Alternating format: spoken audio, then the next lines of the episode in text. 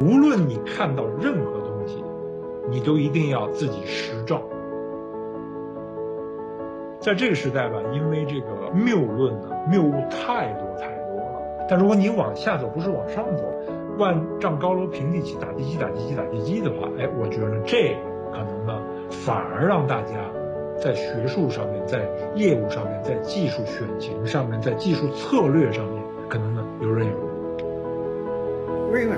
成功的转型，从老的威尔到新的威尔，可以说是通过三种方式：第一，我们刷新了我们的实力；第二，我们刷新了自己的策略；第三，可能最重要的，我们花很多力气刷新文化。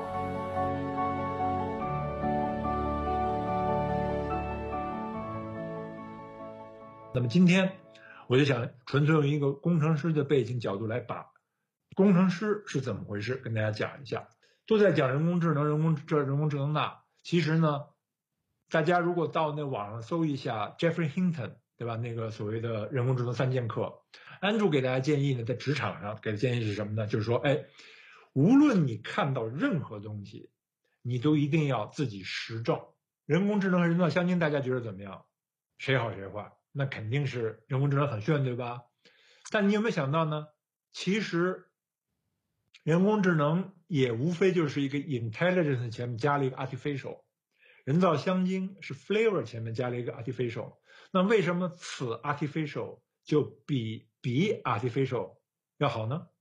还是说只要是 artificial，其实就都离真相差太远？那么我宁愿接受第二种说法，就其实呢，大家要知道。artificial intelligence 啊，只是一种说法。如果你真认为它跟 artificial 有任何的关系的话，哎，我觉得呢，你可能就陷入了这个叫名相的误区。就刚才讲，为什么说在科学上面这个名词啊，大家知道语言的概念是很窄的。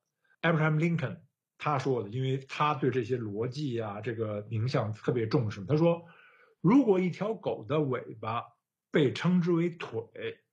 这条狗有几条腿？还是四条腿？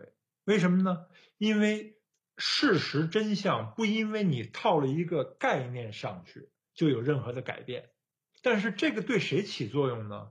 只有对那些真正的遵循了科学的方法论和逻辑论的时候，才能够拨开名相这个名词看到本源。好，那么这个 Matt Veloso 的话呢，是我们公司 CEO Satya 的技术顾问。那么一会儿我为什么刚刚推荐刚才要讲这个安住的话题呢？安住里面就有有一个视频写的非常好，他说呢，人家有人问说为什么现在这个人工智能就就是这神经网络吧一下火起来了，对吧？深度学习火起来了。当然大家都是应该知道标准答案是什么，算力提高了，数据足够了，哎，算法有进步了，对吧？然后呢，咱们呢就深度学习提高了。但实际上我觉得安卓有一张图画的非常非常好，那他说实际上。逻辑回归，，SVM 就是这个呃，那支持向量机和神经网络应该都是一回事。在数据量没有大到一定程度的时候的话，你无论是拿线线性回归、逻辑回归、神经网络，当然用这个 SVM 的支持向量机会更好了，那么都结果都是差不多的。但直到数据量大到一定程度之后，哎，那时候呢，由于神经网络，它其实它的它的写法是跟逻辑回归上次也讲是一模一样的，只不过神经网络这种方式的话，它可以多层，哎，那么就显得神经网络呢在大量数据情况下，深层结构下面占了优势了。所以呢，如果你不理解这些过程中的话，你就觉得哟，神经网络牛啊，这个回归不行了。实际上，逻辑回归神经网络的那个公式是一模一样的。好，那么。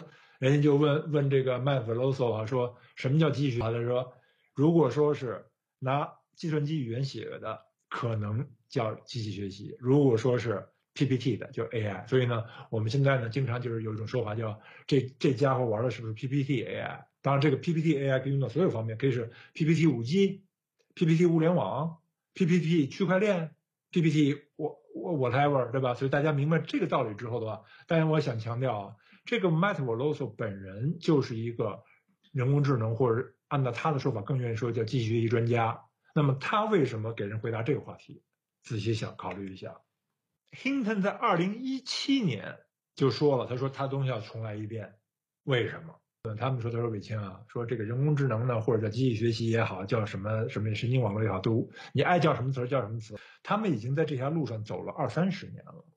应该公平的讲呢，他们是在二三十年前呢，忽然发现哦，他说就是像人类有一个目标要上月球，对吧？咱们像中国的传说也说这个吴刚，对吧？嫦娥登月。他说呢，就像咱们现在还处于这个远古时代，在这个远古时代呢，大家谁都不知道月球怎么回事，就看月亮在那边。”所以呢，他们在几十年前就看到有一棵树，枝繁叶茂，好像那个树尖呢指的是这月亮，哎，他们就去爬了。很多科学家，不只是微软科学家，包括 Hinton，爬了二三十年，结果呢，爬到树顶了。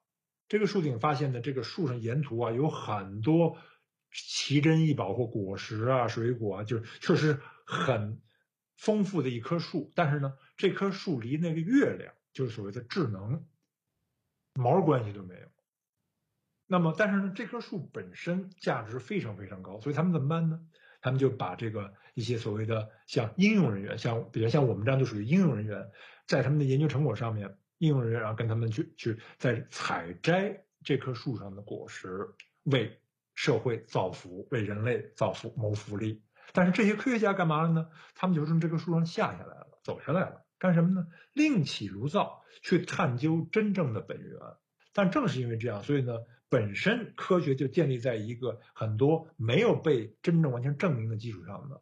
大家明白这个之后的话呢，对我们的职业选择，对我们的工作选择，对我们的尤其是技术决策，就是你选什么样产品选型，至关至关至关重要。所以九年下来的话呢，实际上呢，就是两句话。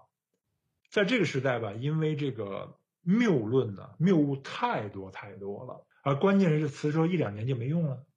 但如果你往下走，不是往上走，往下走，万丈高楼平地起，打地基，打地基，打地基的话，哎，我觉得，这个可能呢，反而让大家在学术上面，在业务上面，在技术选型上面，在技术策略上面，可能呢游刃有余。我首先来简单的一下自我介绍。我是从哈佛大学毕业的，然后毕业之后，我接了一份工作，我是去了一个媒体公司，帮助《时代》杂志创造一个新的杂志，叫做《Time for Kids》，就是《时代》杂志的儿童版本。在那里，杂志做了差不多两三年，去了 Stanford 读了个 MBA，MBA 之后就就毕业了，就参与了，就来到微软公司。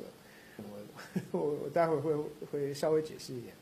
之后呢，我就决定出国了，因为各位可以看到这里，我们无论是问这个五百强的执行长啊，还是他们的 CTO 啊，还是他们的财务长啊，其实数字化转型都是他们可以说是优先顺序的这种策略之这个前三之一。现在受到疫情的影响，也可能变成第一名。我们想，每一个行业都受到数字化转型的压力，比如说汽车行业，各位可以想到，就是说。五到七年前，宝马认为说它的竞争对手是谁？奔驰、奥迪。他现在认为是谁？反而是滴滴出行、谷歌、特斯拉，全不存在的这些数字化的公司。你说我们讲银行好了，工业银行，它五到七年前可能觉得说，哎，我的竞争对手是什么？农业银行，或者是国外的花旗或者 HSBC。现在是谁？是支付宝。微信支付、蚂蚁也又是数字化的公司。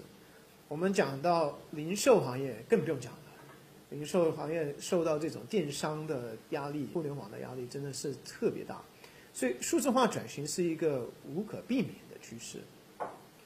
那我们微软在这个过程真正喝了很多苦水。各位想到微软的时候，你想到的第一件事情是什么？一般的人都会说什么？Windows、Office，对不对？要怎么从这种老化的、传统的、已经过去的时代的这种 Windows 跟 Office 转型到云服务、到人工智能的时代呢？说我们现在的执行长 Satya Nadella 他出了一本书，叫做《刷新》。微软成功的转型从老的微软到新的微软，可以说是通过三种刷新。第一，我们刷新了我们的使命。第二，我们刷新了自己的策略；第三，可能最重要，我们花很多力气刷新我们的文化。好，那第一呢，微软刷新了使命。Bill Gates 创办微软的时候，他有一个梦想，是要把计算电脑的好处普及化，带给大家。Satya 就，我就是说他做了很对的一件事情，他就说我们微软不能一直往回看了，我们已经离开电脑为主的时代，我们必须需要看到事实，看到市场。现在是一个跨平台的世界，是一个云和云服务和人工智能为主的时代。那在这样子的时代，微软的独特的使命是什么？就是说，微软的使命是为了全球每一个人，还有每一个组织成就不凡。他跟 Bill Gates 原本的这个想法的精神是一样的，就是要把我们最好的黑科技、最好的科技技术、产品、服务普及化，把好处带给大家。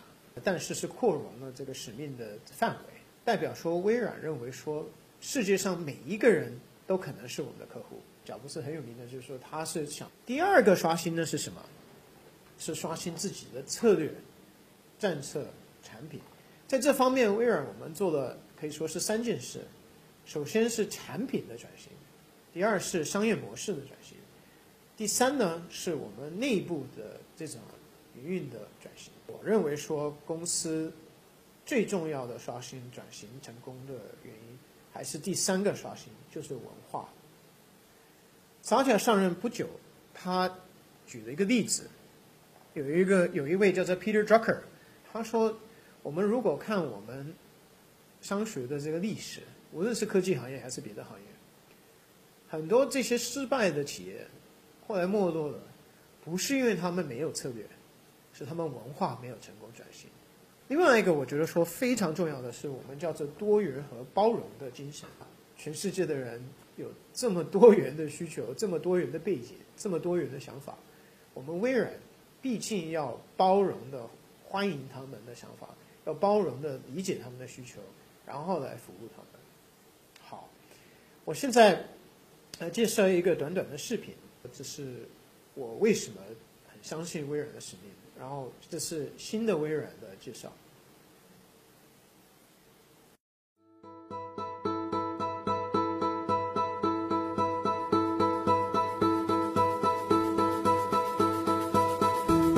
Okay. Right, I'm going to try and replicate this here. We're off to a great start. I tend to kind of just avoid doing sketching and writing now because it's just, it's not really worth it if you get something like that. Anything you could do that would just make my hand do what I want it to do and yeah, be able to sign yeah. my name would be an incredible thing.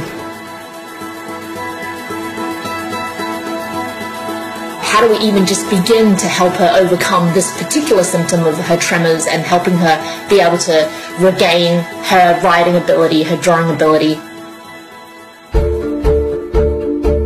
What I'm doing is I'm making a, a very rough prototype and what this board does is I can connect into it through these wires, these um, tiny coin cell motors. So these motors will vibrate I personally think that what this is doing is it's short circuiting whatever feedback loop there is between the brain and the hand that's causing the, the tremors. So the idea is if you are distracted by the vibration, are you able to write better? I don't know. I don't know. it's affecting something. I don't quite know what's happening. I'm on to something, right? I'm, I'm on to something.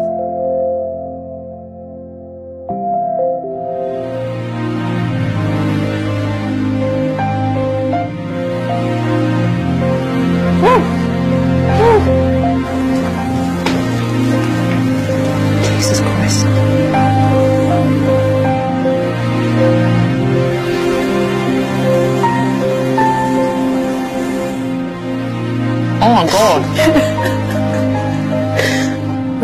makes me forget that I have a tremor.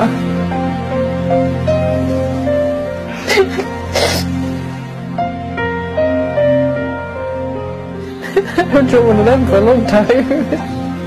I've actually just written my name for like the first time in ages. I can't believe it. Mum, it's called the Emma. Oh, brilliant. It's got my name on it. Right. 各位